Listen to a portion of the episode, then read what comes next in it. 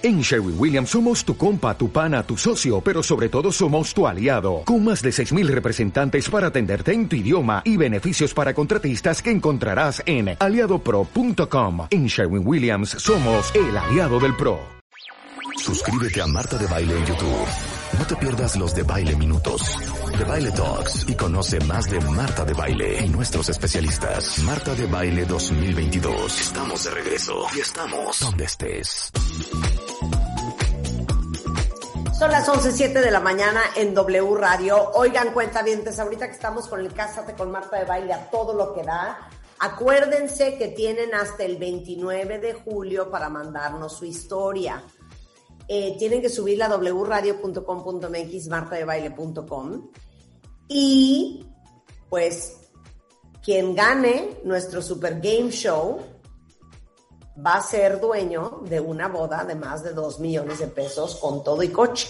Así es que si ustedes se querían casar este año o el que sigue, no dejen de mandarnos su historia de amor a wradio.com.mx, martadebaile.com, porque en una de esas nosotros le hacemos su boda.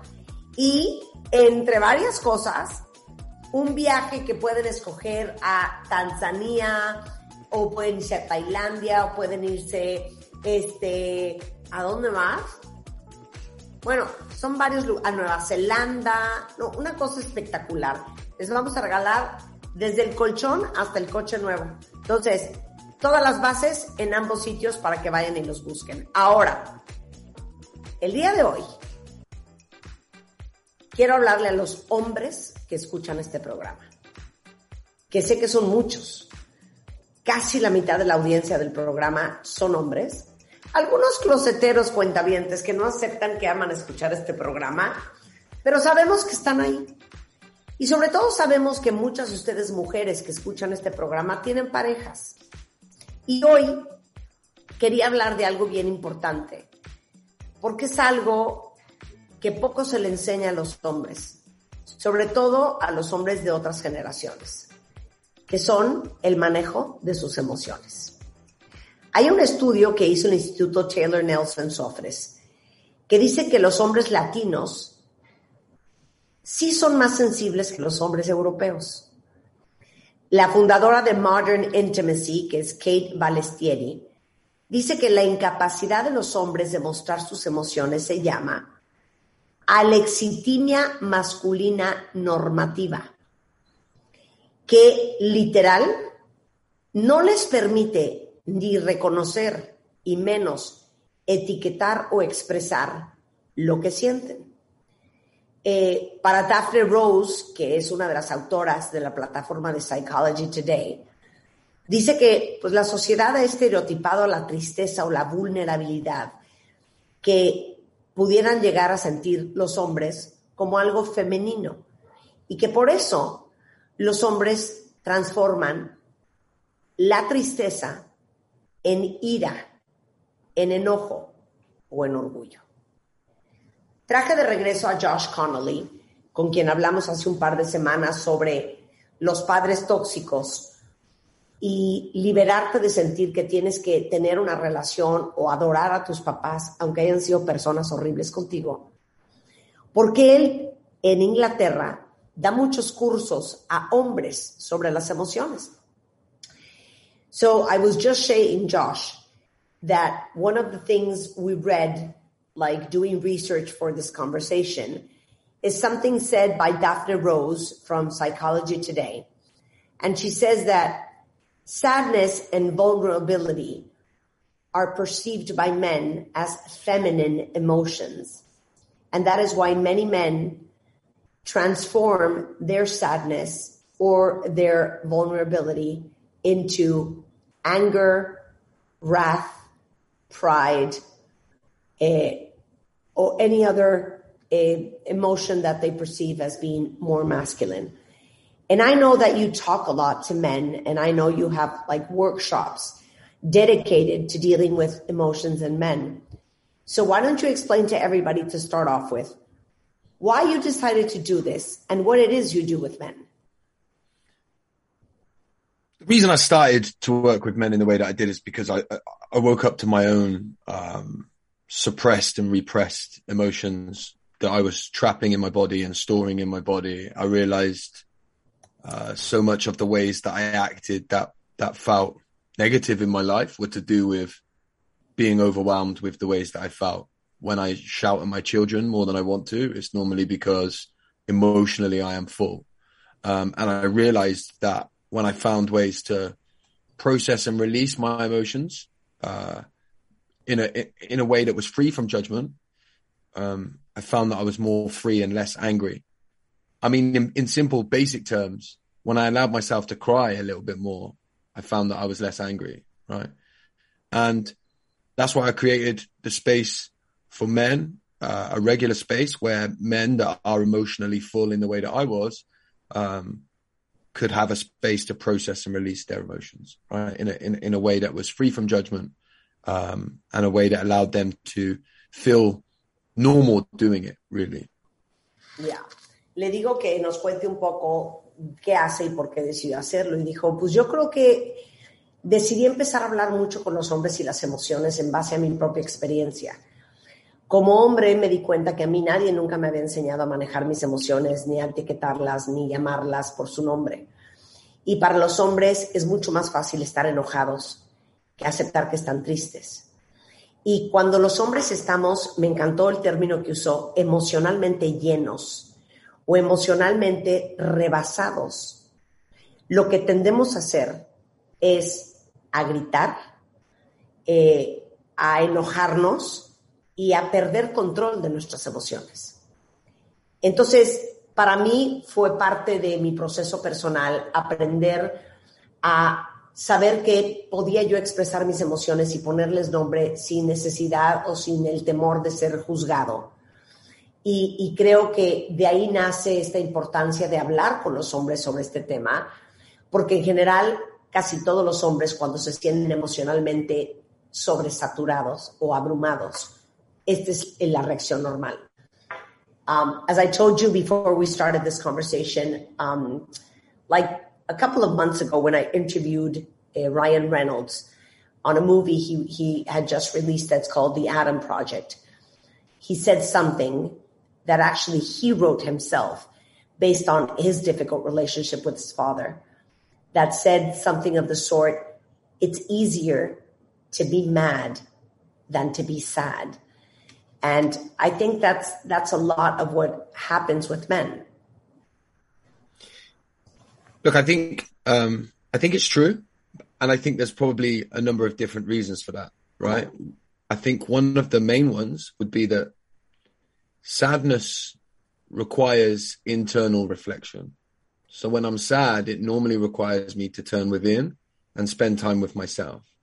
Anger allows me to externalize the ways that I feel and direct it towards other people, right? It's, it's easier to make everybody else the problem than it is to reflect on myself, right? And perhaps um, create the idea in myself that somehow I'm not good enough, right? Which is what sadness might do when I reflect internally. So uh, I think that's one of the reasons. Look, I also think another reason is that um, people in general find it more difficult to be with young boys when they're sad than they do with girls.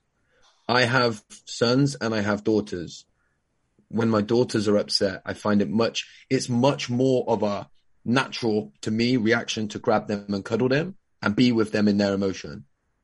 When my sons cry, uh, it's a little bit more difficult. I feel like I want to nudge them and, and like stop that emotion and not let it come. So my knee jerk reaction is not to run to them. And so obviously they're going to grow up not knowing how to be themselves in their emotions because nobody was with them with, when they experienced them when they was younger. And I think that's true for a lot of boys. Claro.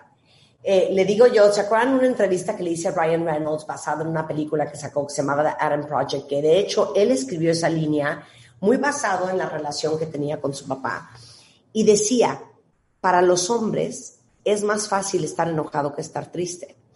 Y entonces lo que, lo que dice Josh es, yo creo que eso viene de dos partes muy importantes. Cuando uno se permite como hombre sentir tristeza, o como cualquier ser humano, automáticamente es una invitación a la autorreflexión.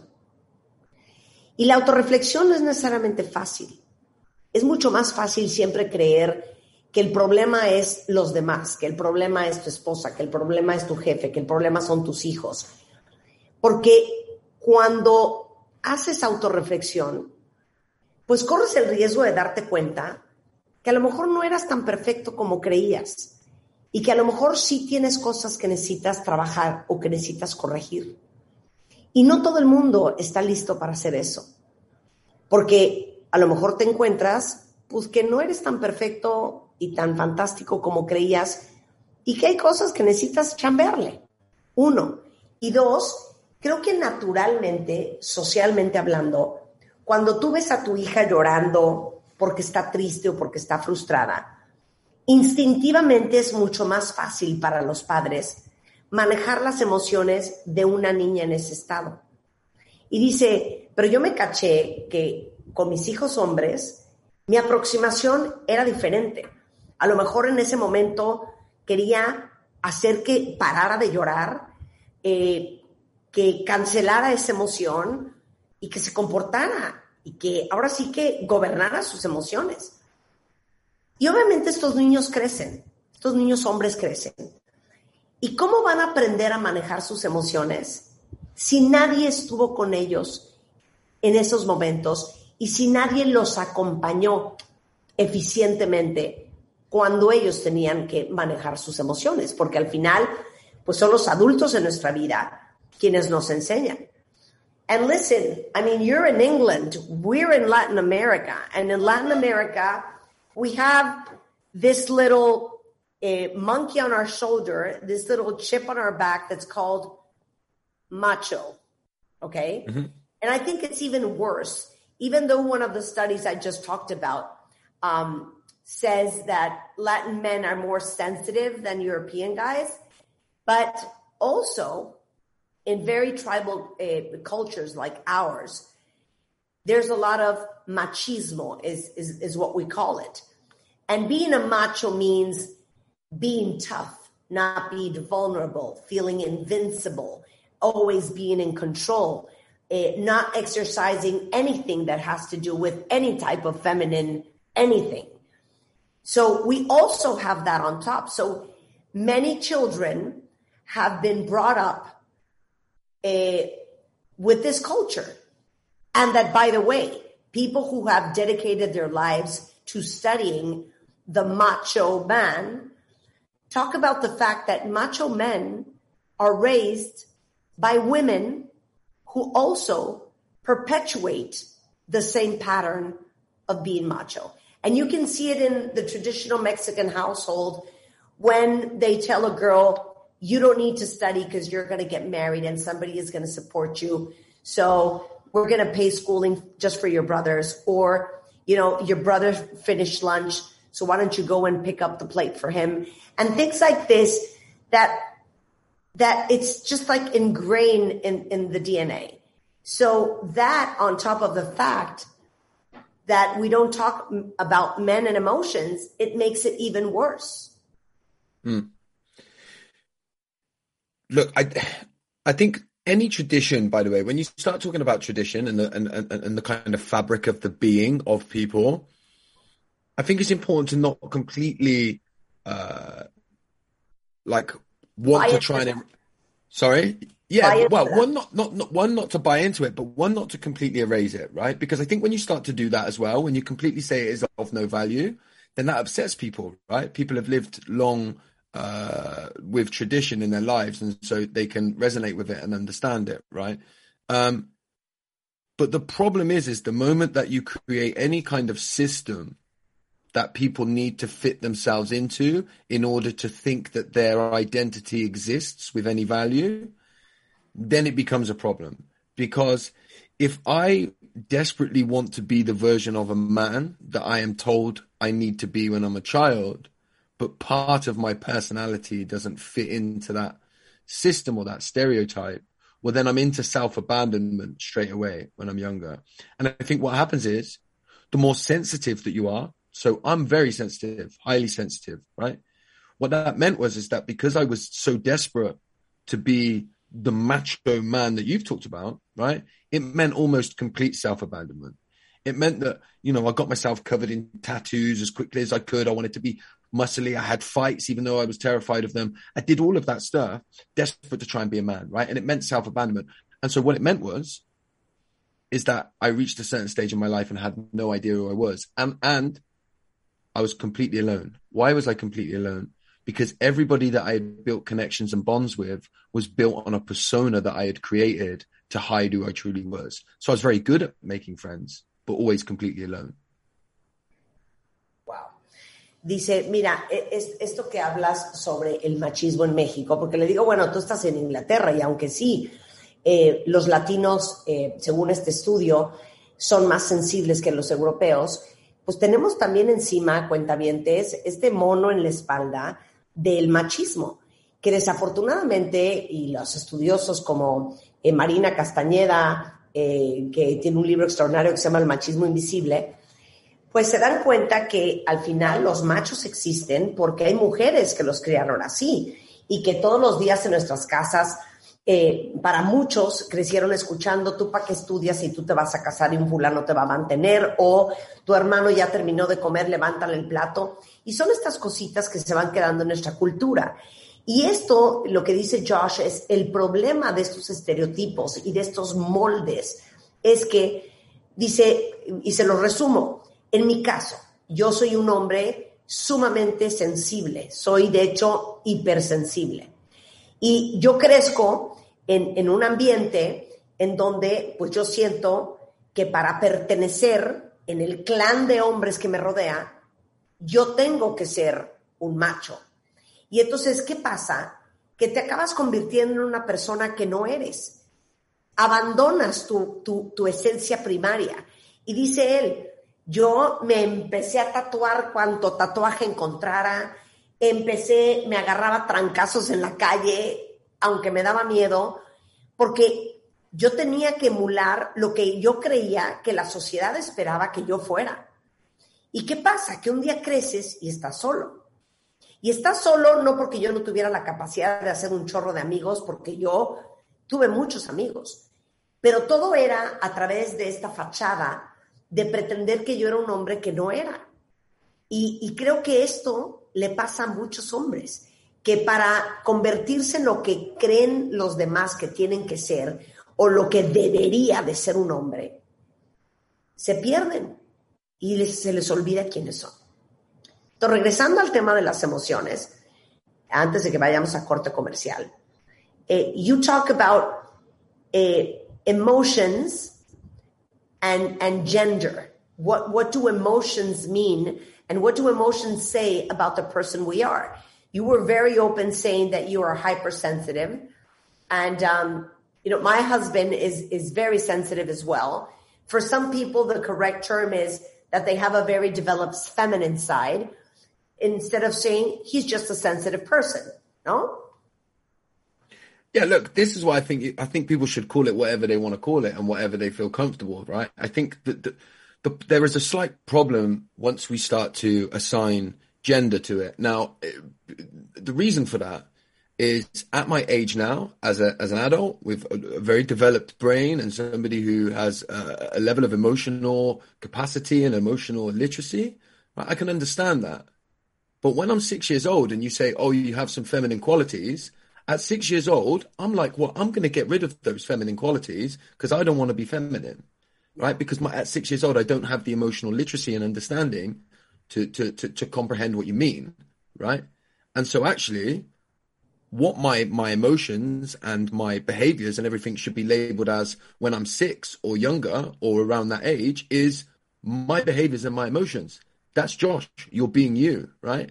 And I think if you, if you help people uh, become who they are right? Then they will they will grow up to develop exactly who they're supposed to be. I mean, it's quite simple. Yeah. Dice, mira, te lo pongo así de fácil. Ahorita yo soy un hombre adulto y tengo a lo mejor la inteligencia y la madurez emocional para identificar qué tengo, cómo me siento y después de mucho trabajo personal quién soy. Pero pues imagínate tú, un niño de 5 o 6 años que que escucha, y lo pueden llamar como quieran, tener un lado femenino desarrollado, ser una persona muy sensible, muy sensitiva o hipersensible, o como lo quieran llamar. Pero si un niño crece creyendo que eso es algo femenino, automáticamente es algo que va a repeler. Entonces, ¿cómo crees que cuando tú muestras tus emociones, que es parte de la persona que eres, si alguien te lo reprime, porque esa no es la conducta que debería tener un niño, esa es la conducta que debería tener una niña, pues creces con esa represión y cada vez te alejas más de la persona que realmente eres.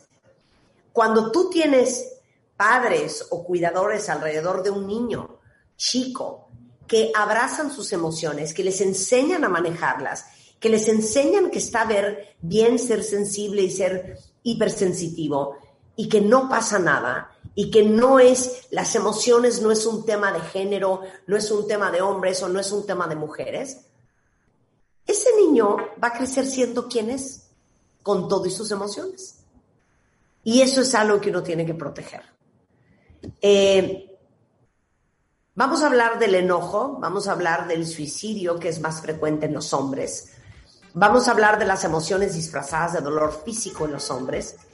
Y cómo creas hoy, como una mujer adulta, como una madre, como un padre, espacios de expresión emocional para tu pareja, hombre, o para tus hijos, hombres, al regresar con Josh Connolly desde Inglaterra. No se vayan.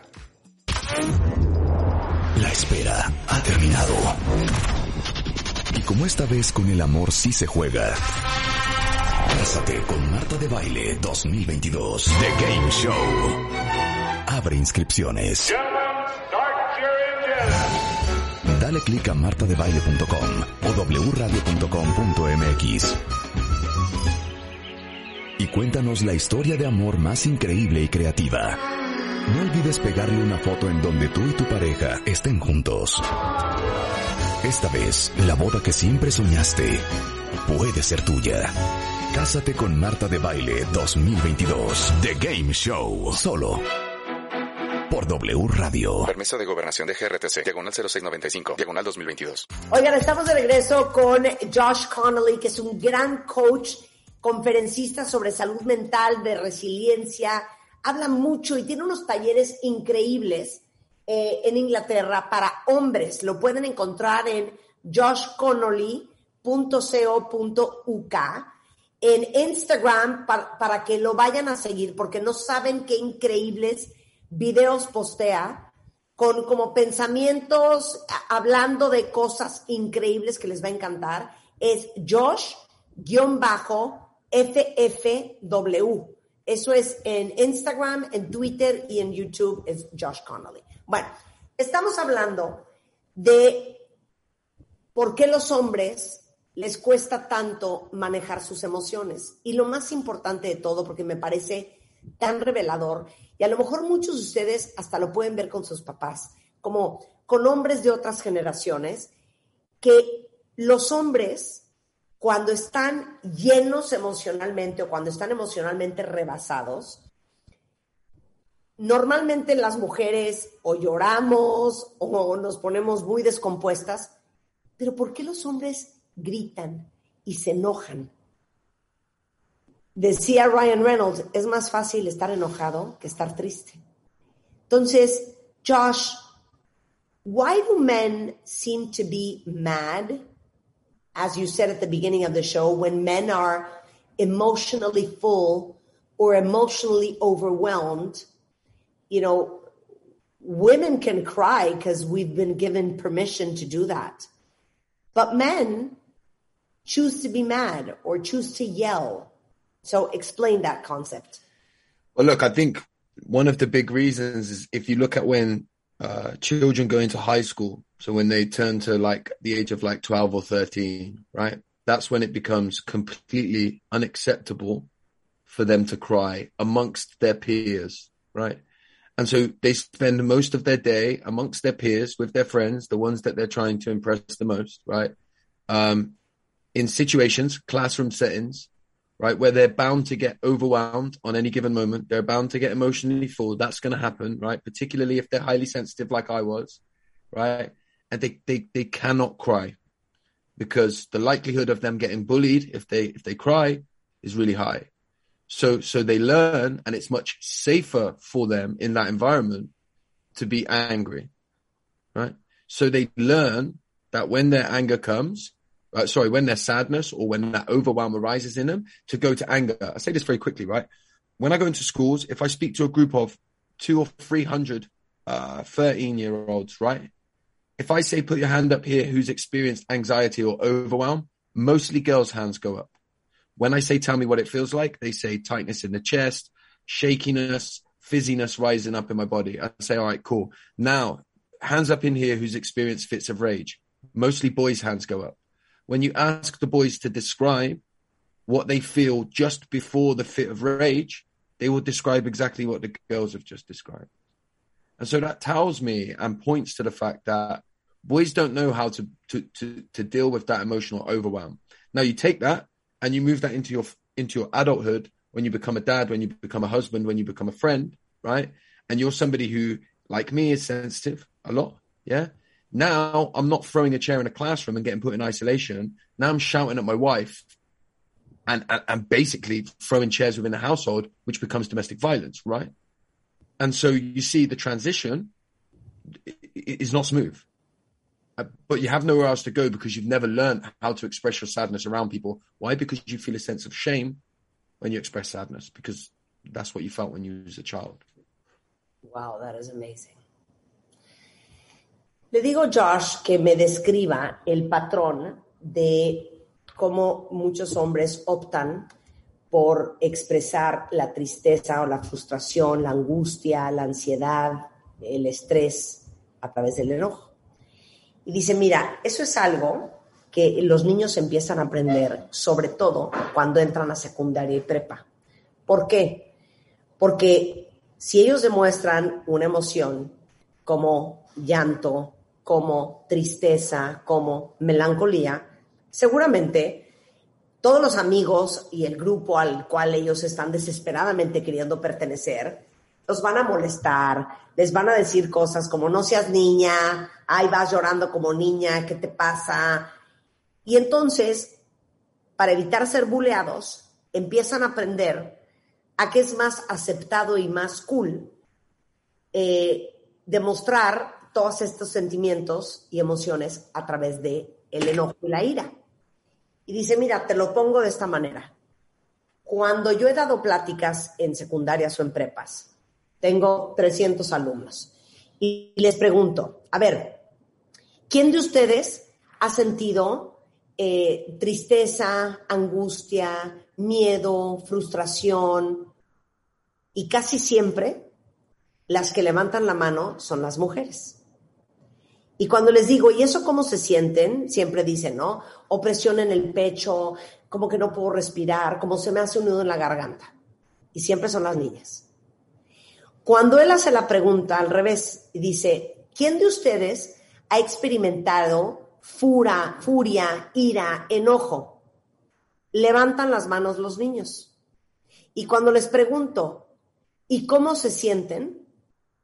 Describen las mismas exactas emociones que describieron las niñas con el otro sentimiento. Dicen, opresión en el pecho, no puedo respirar, me siento muy ansioso, exactamente lo mismo.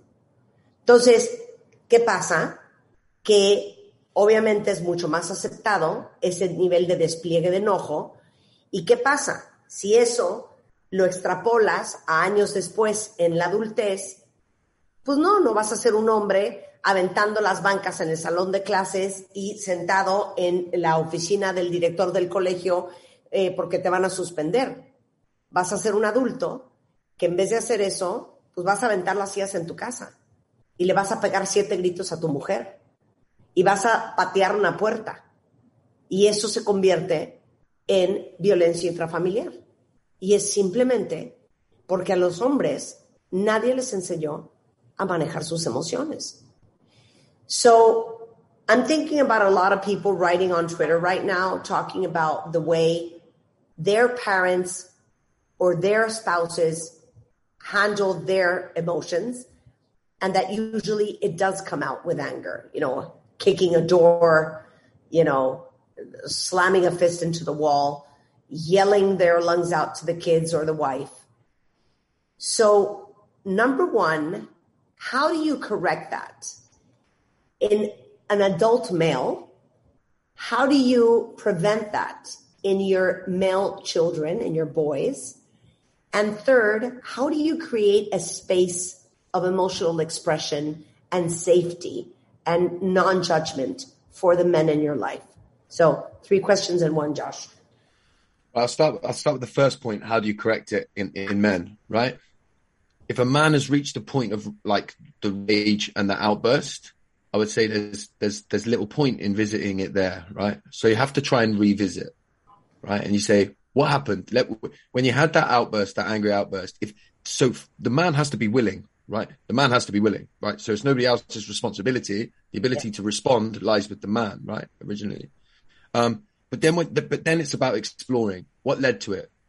What was going on, right? What what environment was I in? What was it about the environment that led me to that space, right? What was I feeling, and what did I feel in my body? Those kind of questions can be really useful to help explore. Now, with with children, language becomes really really important, right? Think of the things that we say to children. For example, at my dad's funeral, I was nine years old. Everybody told me to be brave. Adults told me to be brave. Some adults told me to be brave for my mum right? Literally telling me to be emotionally responsible at nine years old for my mum, right? So I learned the good thing to do is push down my emotions. Now, what do we mean as adults when we tell children to be brave emotionally? Here's what I think we mean. I don't think I can deal with the emotion that I know that you need to express, right? So I'm going to tell you to be brave. You'll hold it in and I get to feel more comfortable. So we tell people to be brave emotionally because we're scared. Yeah. Right. So, so what work do we do there? We work on ourselves to become to, to, to become more emotionally available for myself so I can be with my children in their emotions. The work is on myself. When it comes to children, the work is on myself. Right? And then the third one, how do we create No, space? no, no. Let me, let me do the first two. Yeah, yeah, okay. yeah. A ver, yo quiero tres cosas de ti. Eh, ¿Cómo corriges eh, este, esta discapacidad emocional de muchos hombres allá afuera? Y me dice, mira, el hombre tiene que querer. El hombre tiene que querer y el hombre tiene que querer trabajar y estar consciente que está sustituyendo su enojo y su ira por la tristeza y la vulnerabilidad y muchas otras emociones que a lo mejor él considera que son femeninas o que simplemente desconoce porque nadie le enseñó. Eh, y es una invitación para que todos los hombres allá afuera que estoy leyendo en Twitter, que están conectando cañón con Josh y, y el tema del cual estamos hablando hoy, que lo exploren. Que sigan a Josh en redes, porque va a haber mucho de lo que él habla que les va a hacer clic. Segundo, dice, en el caso de los niños, ¿cómo previenes que tu hijo no se convierta en un hombre emocionalmente discapacitado, tus hijos hombres? Me dice, mira, yo me acuerdo que cuando mi papá se murió, yo tenía nueve años. Y en el funeral de mi papá, en donde yo lo único quería, que quería hacer era llorar, los adultos a mi alrededor me dijeron, sé valiente. No solamente me dijeron, sé valiente, me dijeron, sé valiente para tu mamá.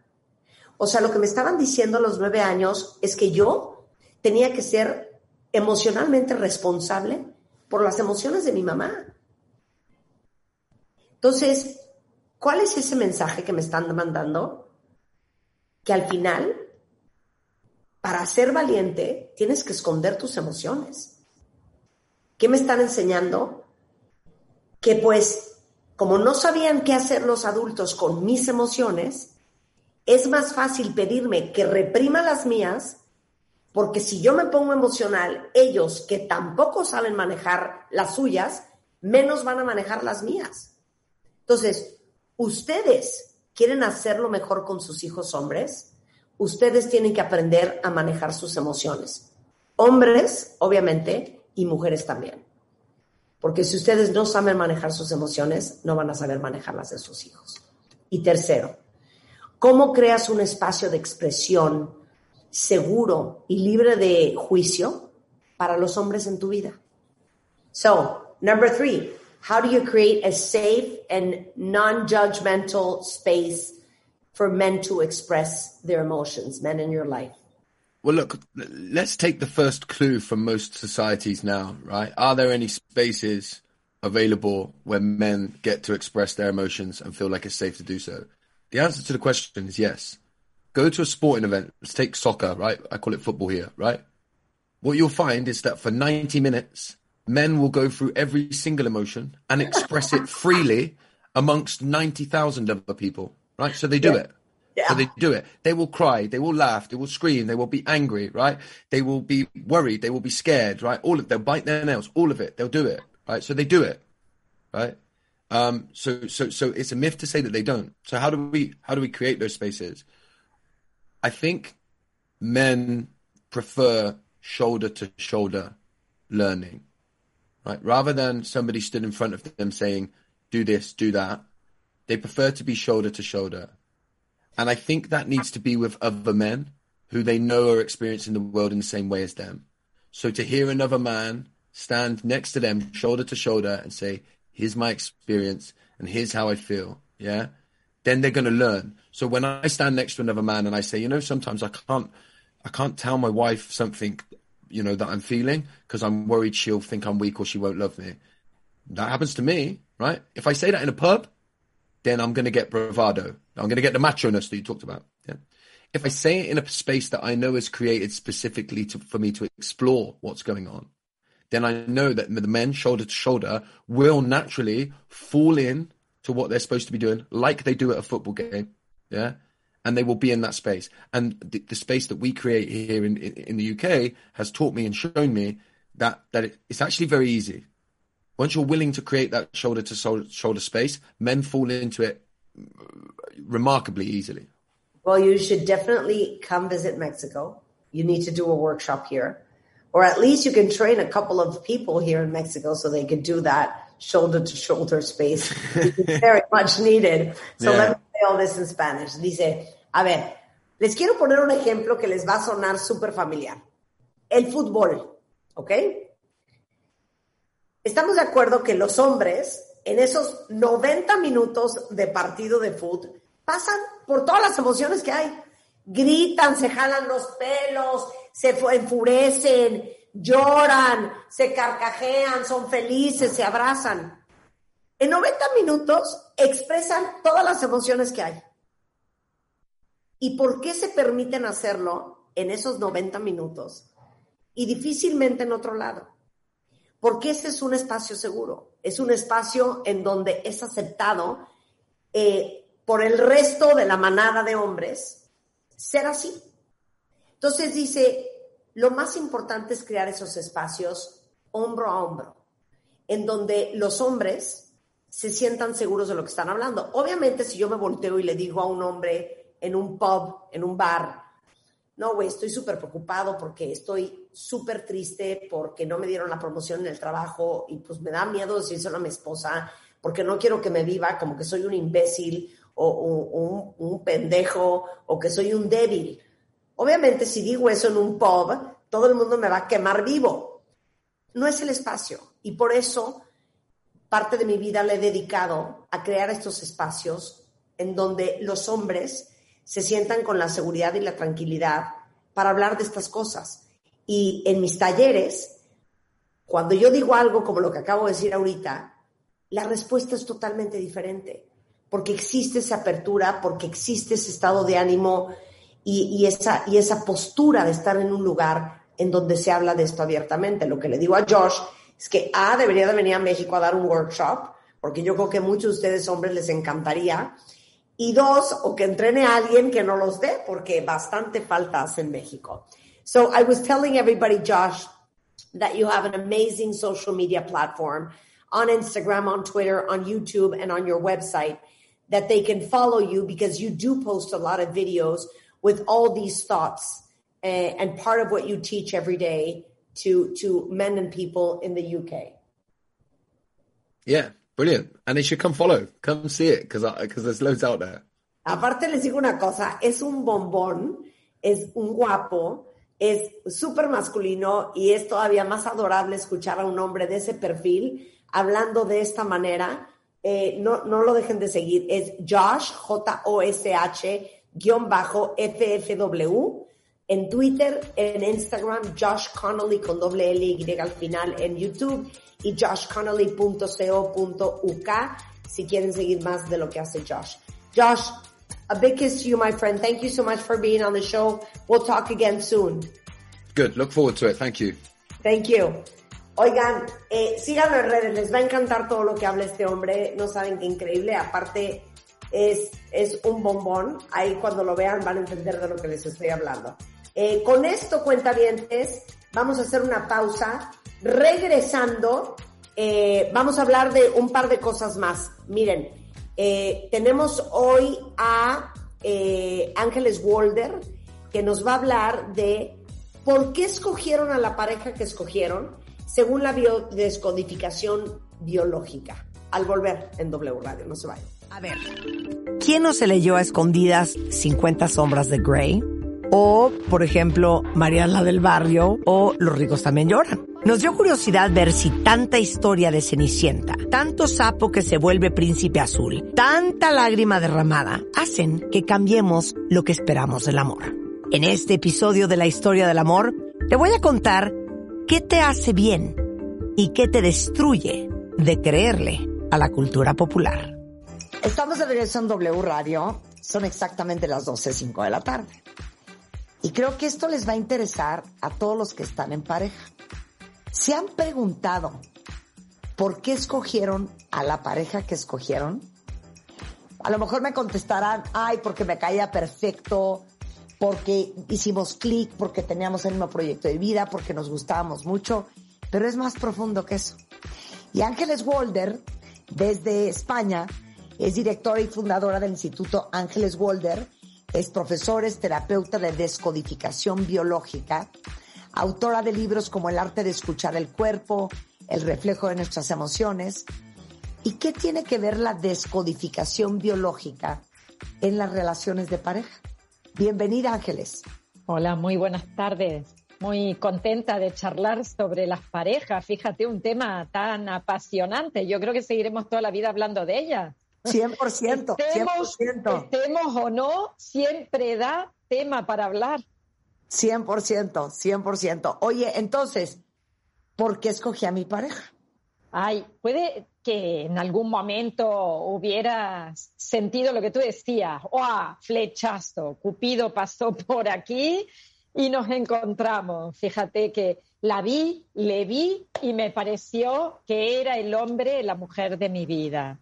Pero ¿qué hay detrás de esta historia de un encuentro fugaz? Porque ese encuentro probablemente dure dos, tres años, un tiempo de enamoramiento, pero después viene lo que realmente es una pareja.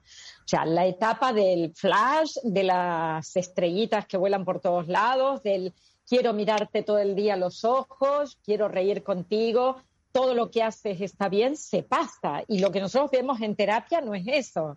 A mí no me viene nadie a decirme, oye, es que lo veo y el corazón me palpita. No, me viene la gente que dice, ya no le aguanto, ya no le soporto, y llegan desgastadas las parejas de tantos años de discusiones, de no llegar a nada, de repetir los mismos patrones, o sea, los mismos problemas, la misma forma de comunicarse, las mismas estrategias para solucionar los conflictos en la pareja. Y dices, a ver, porque no son un poquito creativos.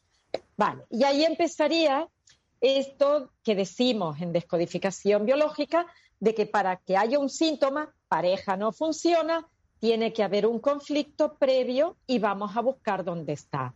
Y cuando nos ponemos manos en la obra, ¿no? De rescatemos, porque las parejas pueden tener otra vez afinidad, otra vez buena onda, otra vez buen rollo, pueden llegar a, a rescatar lo bonito y lo, lo que es útil a esa familia que han conformado. Pero hay que hacer un trabajo, no nos sirve ¿no? dejar todo en manos del otro. Y entonces, cuando empezamos a ver qué es lo que hay, nos encontramos con una serie de patrones disfuncionales. Y ahí es donde tenemos que rascar, porque puede que nos encontremos con historias de tiempo presente, pero si miramos y echamos la vista atrás, vamos a ver que nosotros crecimos en un ambiente familiar donde papá y mamá funcionaban de una determinada manera. Y a su vez ellos tienen en sus mochilas las historias predeterminadas de sus árboles familiares. O sea, que cargan con, con una historia. Y yo soy el doble, uno todo eso. Me lo pongo en mí y voy al encuentro del otro. A ver, Eso entonces, a ver, me fascina esto. ¿Quién de ustedes ha escuchado a alguien en su familia decir o quién de ustedes ha dicho, nunca tengo suerte en el amor, siempre me toca lo peor del mercado, todos los hombres y las mujeres y o las mujeres son iguales? Al principio todo empieza muy bien, pero luego todo se me descompone.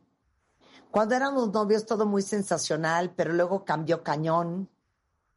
Es igualito a su mamá, igualito a su papá. Y todas estas frases. ¿Y qué tiene que ver eso con cómo escogemos a la pareja?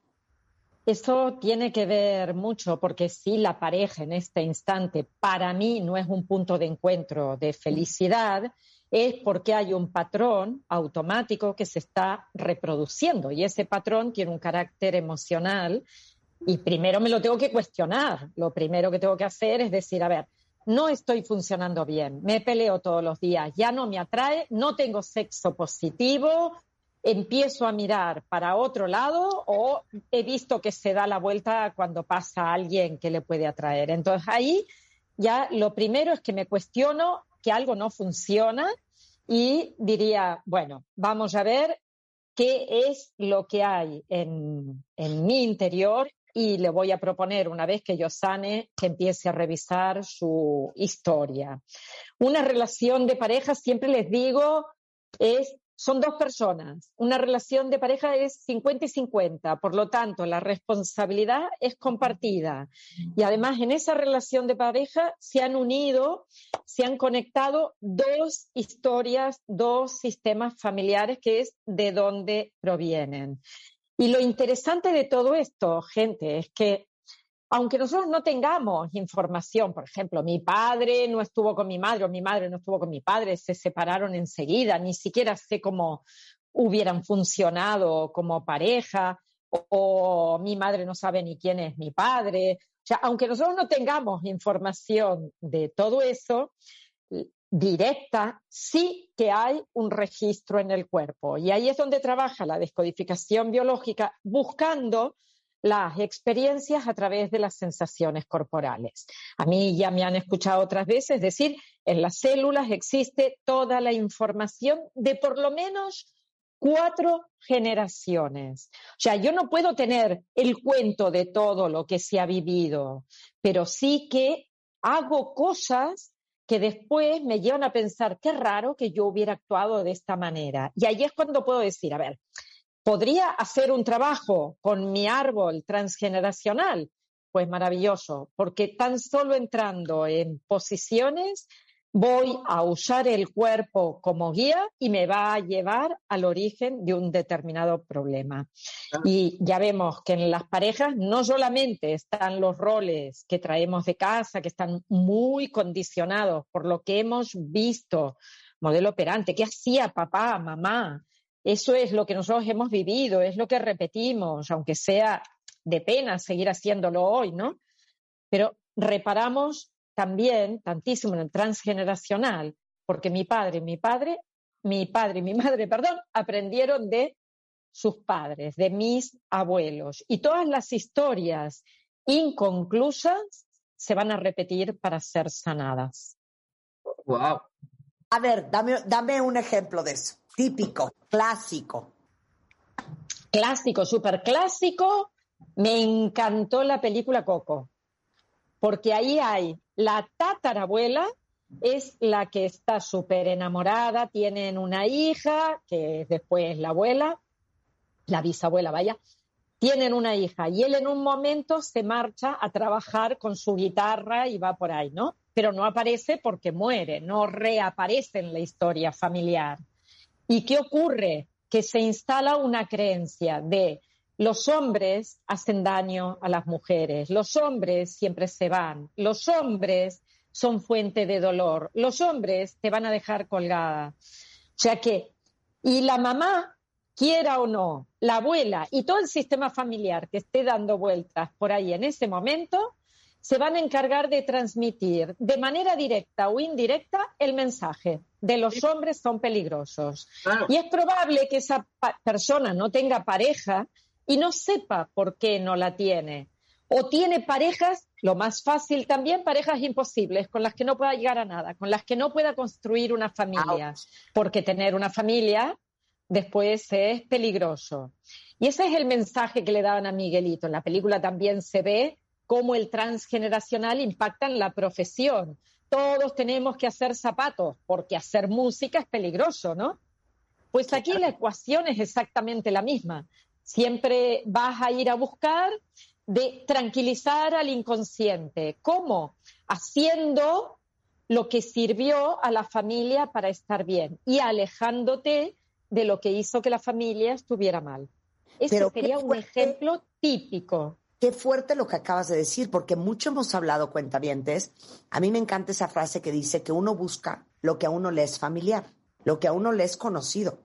Y hay como, no sé si la palabra correcta, Ángeles, es como mandatos familiares de aquí todas las mujeres hemos tenido que salir adelante solas, hemos tenido que sobrevivir, somos amazonas, somos matriarcas, somos guerreras, pero somos solas.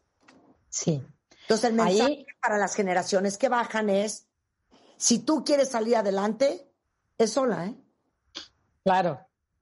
Porque acompañada lo vas a pasar mal acompañada te van a hacer sufrir.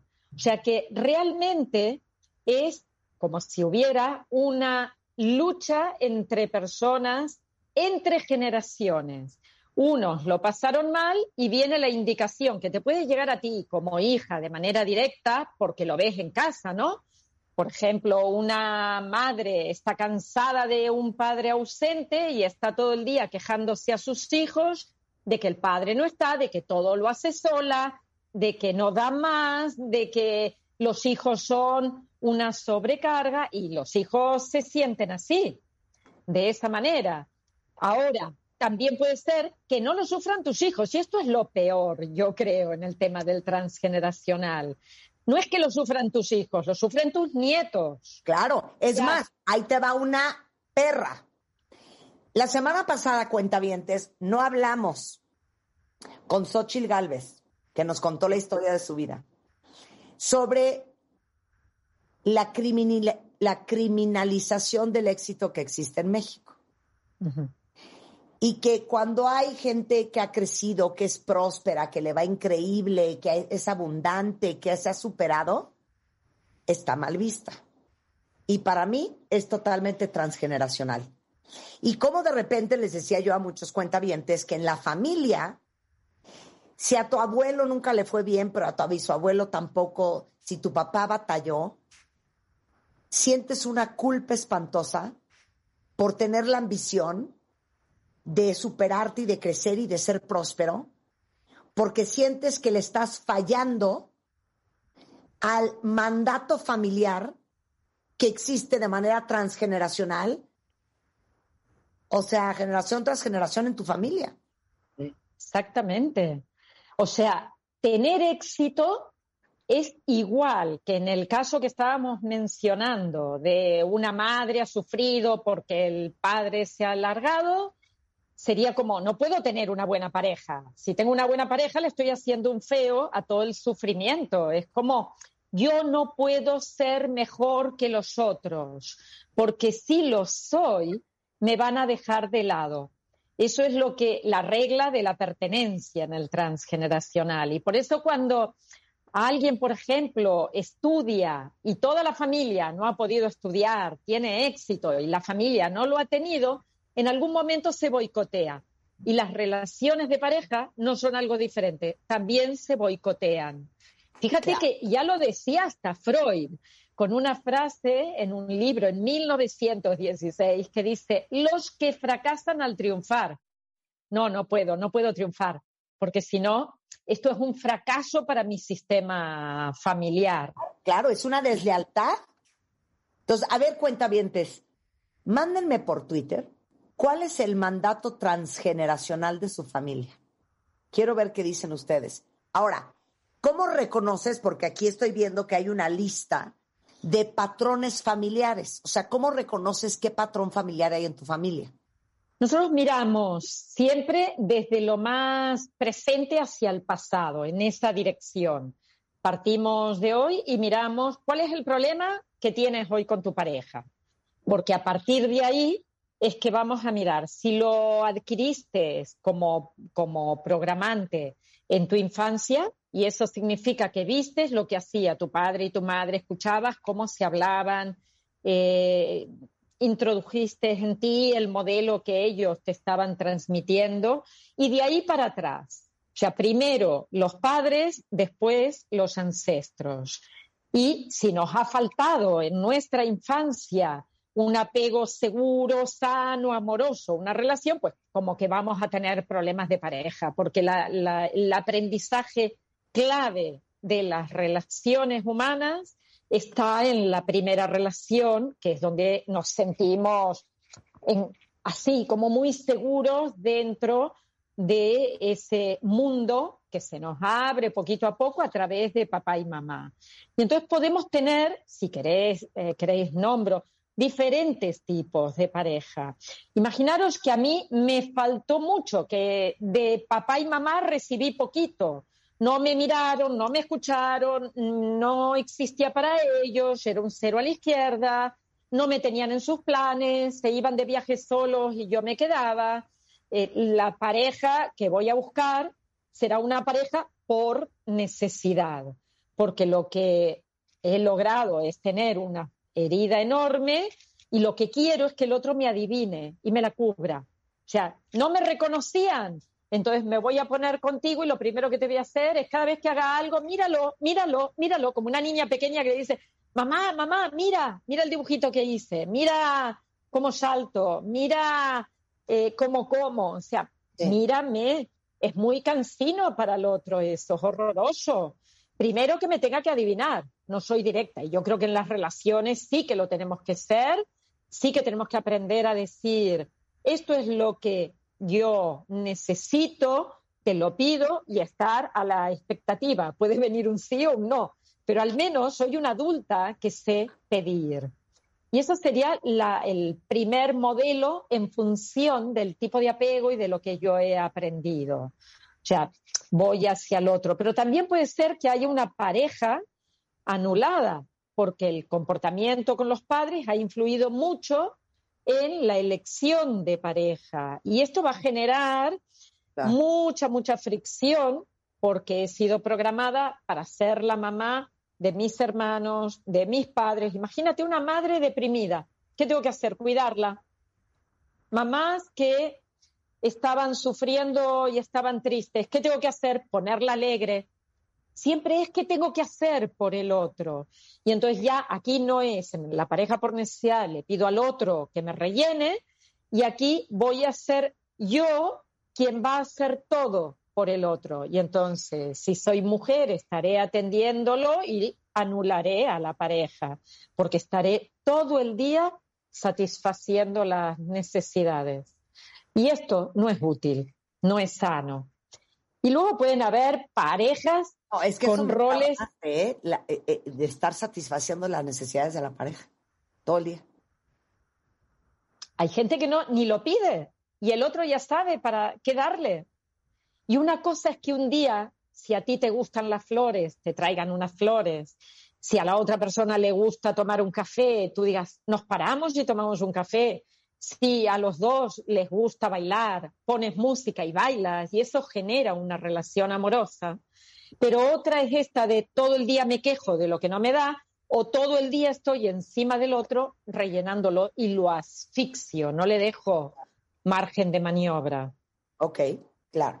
Regresando del corte, entonces, cuando eliges a una pareja, ¿desde dónde la deberías de elegir? Y qué importante que todos nos quedemos hoy pensando ¿Cuáles son, ¿Cuáles son esos mandatos transgeneracionales en nuestra familia que probablemente no nos dejan encontrar lo que estamos buscando? Porque seguimos buscando lo único que conocemos, que es pues, lo que traemos tatuado en el ADN. Regresando del corte con Ángeles Walder, no se vayan. La espera ha terminado. Y como esta vez con el amor sí se juega. Cásate con Marta de Baile 2022. The Game Show. Abre inscripciones. Dale click a martadebaile.com o wradio.com.mx. Y cuéntanos la historia de amor más increíble y creativa. No olvides pegarle una foto en donde tú y tu pareja estén juntos. Esta vez, la boda que siempre soñaste puede ser tuya. Cásate con Marta de Baile 2022. The Game Show. Solo por W Radio. Permiso de gobernación de GRTC, diagonal 0695, diagonal 2022. Bueno, estamos hablando con la gran Ángeles Walder desde España sobre desde dónde y por qué escogimos a la pareja que escogimos. Y entonces ya hablamos de eh, los mandatos transgeneracionales, cómo acabas escogiendo lo que es familiar, lo que viste y cómo generación tras generación lo que ha pasado en las relaciones de pareja de tus tatarabuelos, bisabuelos, abuelos y tus papás, sí forman la forma en que tú decides si escoges pareja. Entonces, Ángeles, a ver otro. Cuando la pareja me toma como territorio, como propiedad, es mi mujer, es mi hombre, es mi casa, es mi familia. Las personas que hablan con mí tienen un conflicto territorial claro. Me estoy apropiando totalmente del otro. Y yo no estoy en una relación para eh, comprar a la persona. Estoy en una relación para caminar a la par, para ir junto al otro. Entonces ahí claramente tenemos que identificar en qué misión o rollo mal metido estoy para poder salir. Pero fíjate qué interesante esto. Me decía una amiga que ella creció con una mamá que el discurso siempre era que una mujer tiene que ser fuerte, independiente, eh, nunca eh, amorosa o servicial con un hombre o atenta, porque eso podía confundirse con ser servil. Y lo mucho que le costó entender que ser una mujer independiente, autosuficiente, fuerte, no tiene nada que ver con ser amorosa con tu pareja, con ser nutritiva, con ser dulce y con ser cariñosa. Claro, y ahí se repite ese mandato familiar, esa fidelidad a la mamá. Y este, este mandato puede ser explícito, como en el caso de tu amiga, te lo dice, ¿no? No hagas esto o compórtate de esta manera, porque si no, no estará bien visto. Pero puede ser implícito. La mamá, por ejemplo, sufre cuando tiene que hacer algo por el otro o le pone mala cara o maltrata a la otra persona. ¿Y quién dice la mamá, por favor, de verdad, cuenta bien? Estoy hablando de la madre, del padre, de quien sea, ¿no?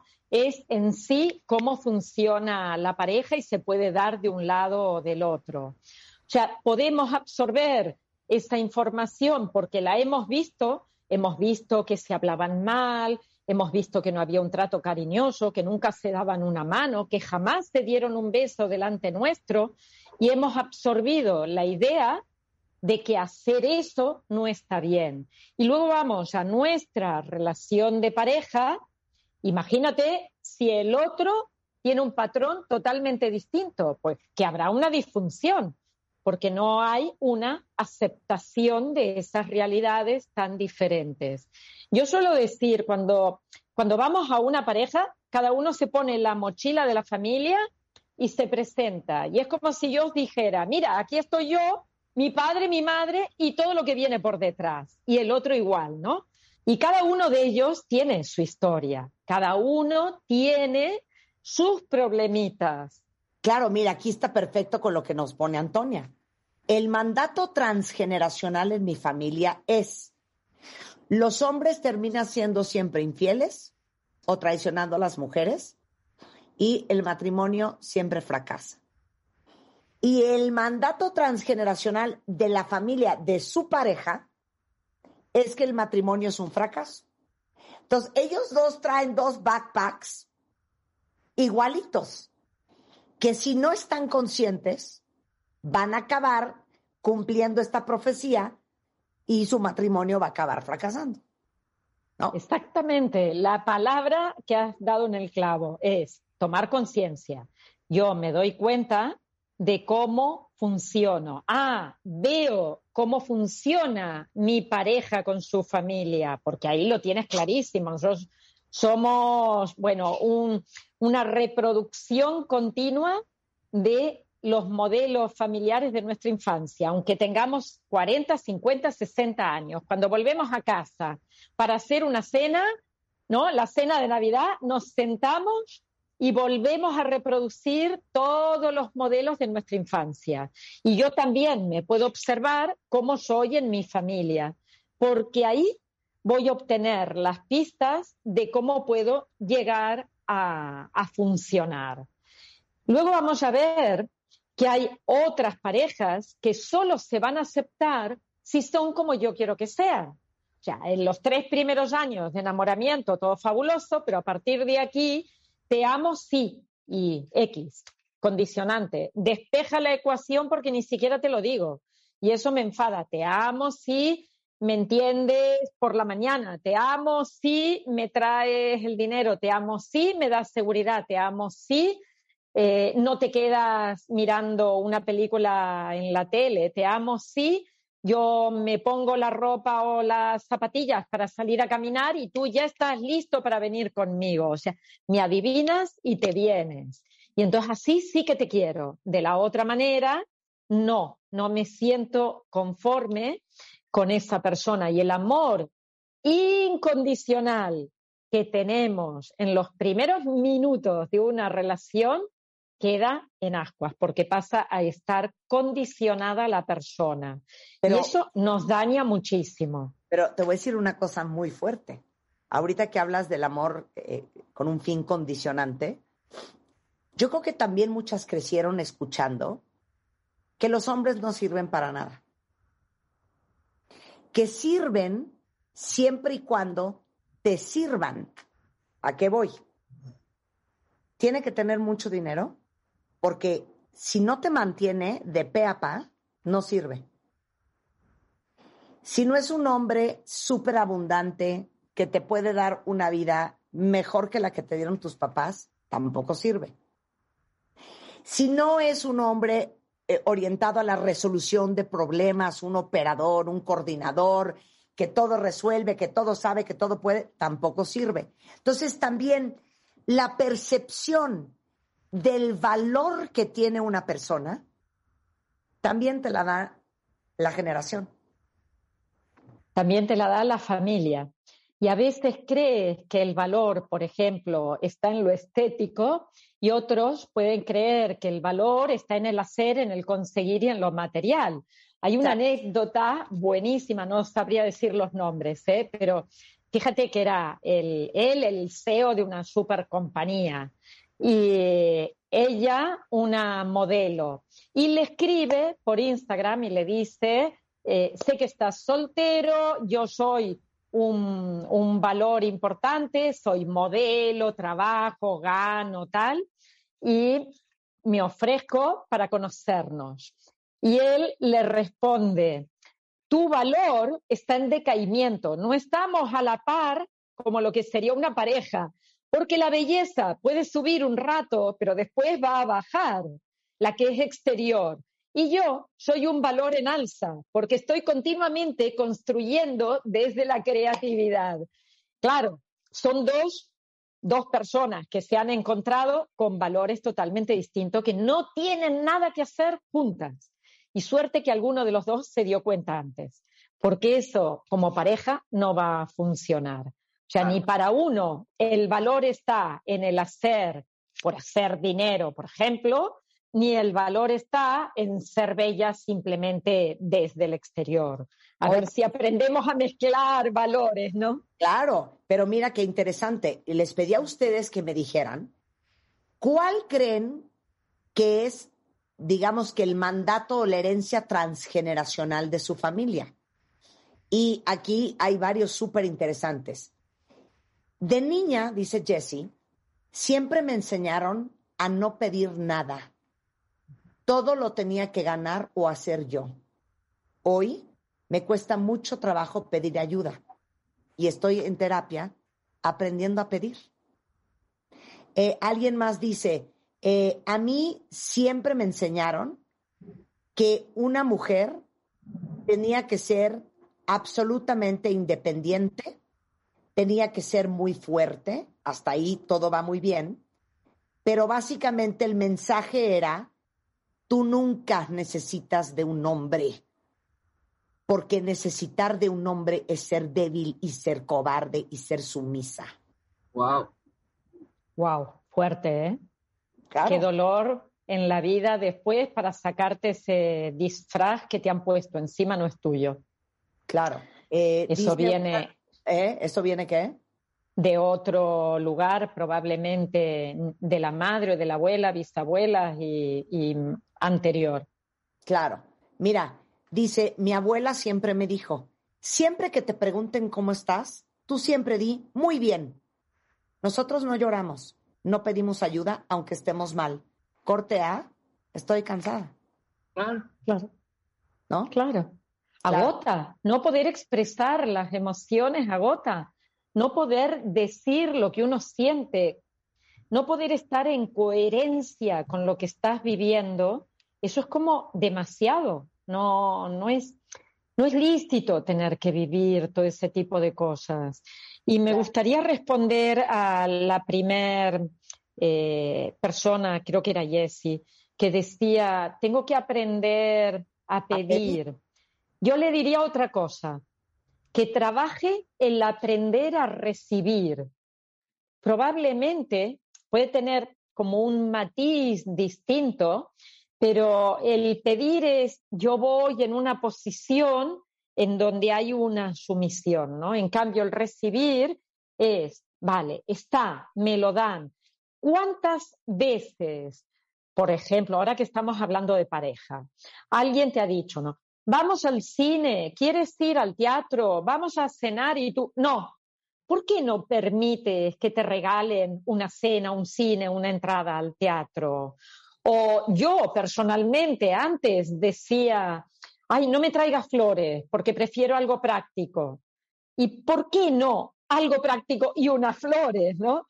Es como, ¿por qué no podemos recibir? Tenemos que aprender a poner las manos y que nos llenen con abundancia este lugar. O sea, digo las manos como puedo decir el corazón, el cerebro, los intestinos, lo que sea, da igual. Es qué hacemos, por qué estamos incapacitados a recibir lo bueno de la vida. La pregunta es, ¿desde dónde deberíamos de elegir pareja?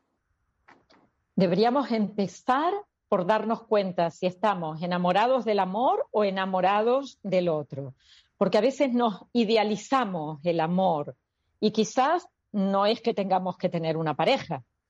También si lo que queremos es vivir bajo un modelo, que, que es lo que nos interesa si tener una vida en soledad o tener una vida en pareja, porque entonces nos tenemos que responsabilizar de ella.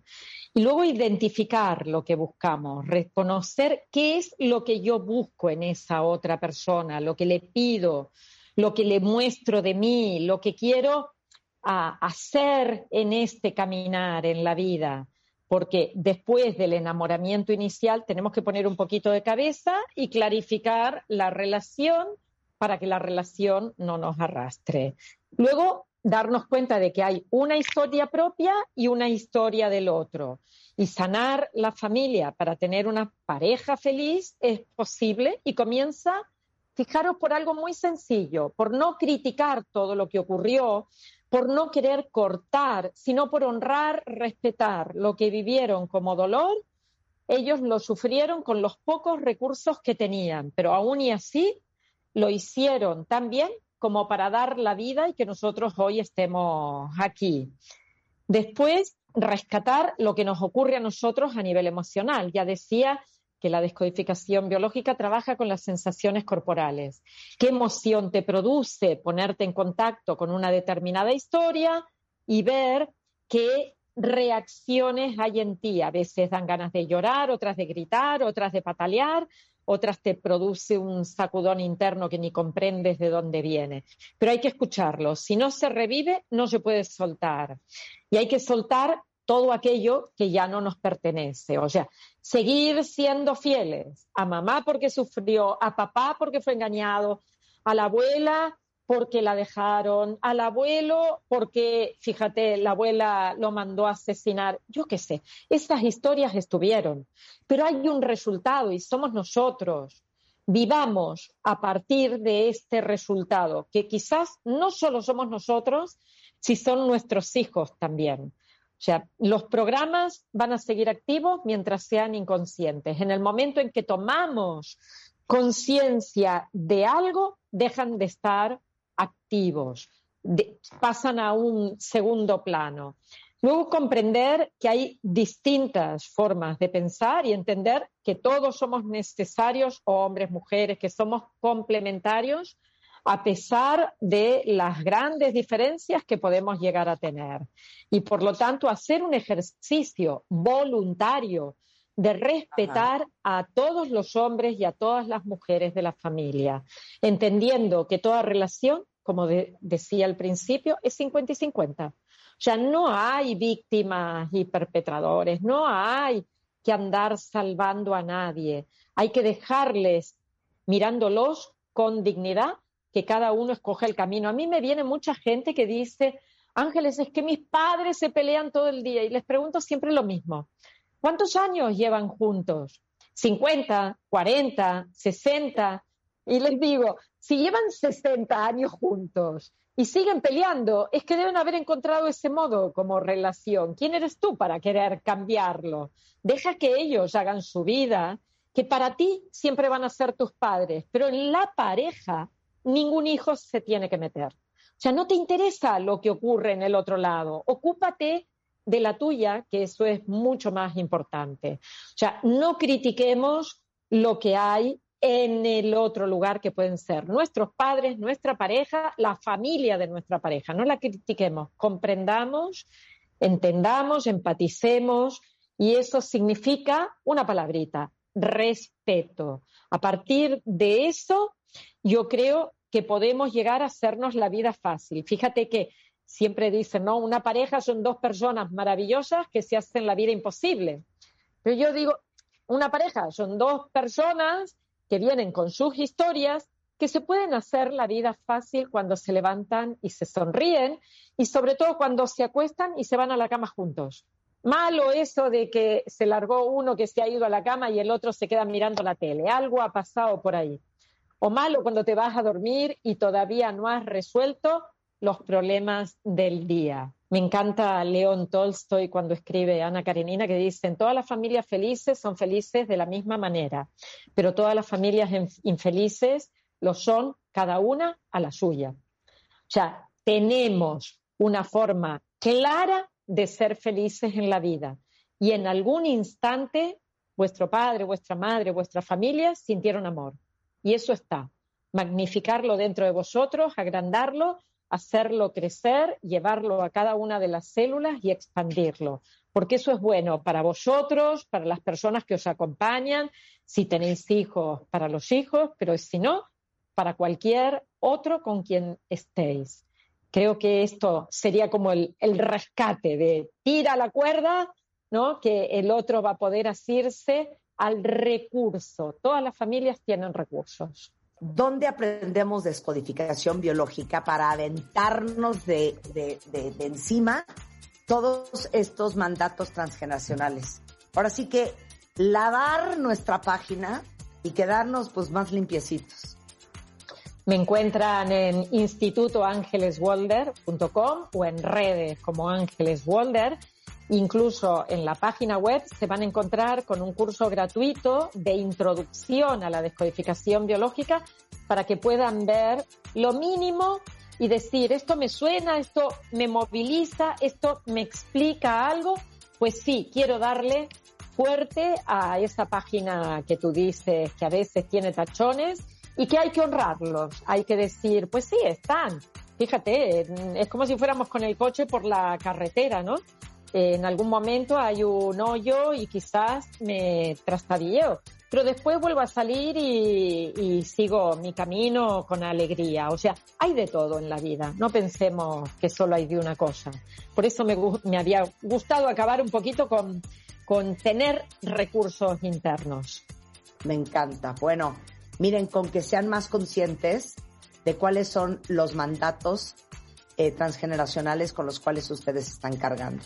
Ya con eso es el primer paso. Ángeles, un gran beso hasta España. Muchísimas gracias por compartirte hoy con nosotros. Un abrazo muy fuerte al equipo, a todos los que están delante y detrás. Los seis, magníficos, felicidades. Por eso estamos de regreso mañana en punto de las 10, pero no se vayan, mucho más el resto de la tarde en W Radio. Y ahí viene Carlos Loret con así las cosas, lo que ha pasado en México y en el mundo hasta este momento. Adiós. ¿Quién no se leyó a escondidas 50 sombras de Grey? O, por ejemplo, Mariana del Barrio o Los ricos también lloran. Nos dio curiosidad ver si tanta historia de Cenicienta, tanto sapo que se vuelve príncipe azul, tanta lágrima derramada, hacen que cambiemos lo que esperamos del amor. En este episodio de la historia del amor, te voy a contar qué te hace bien y qué te destruye de creerle a la cultura popular.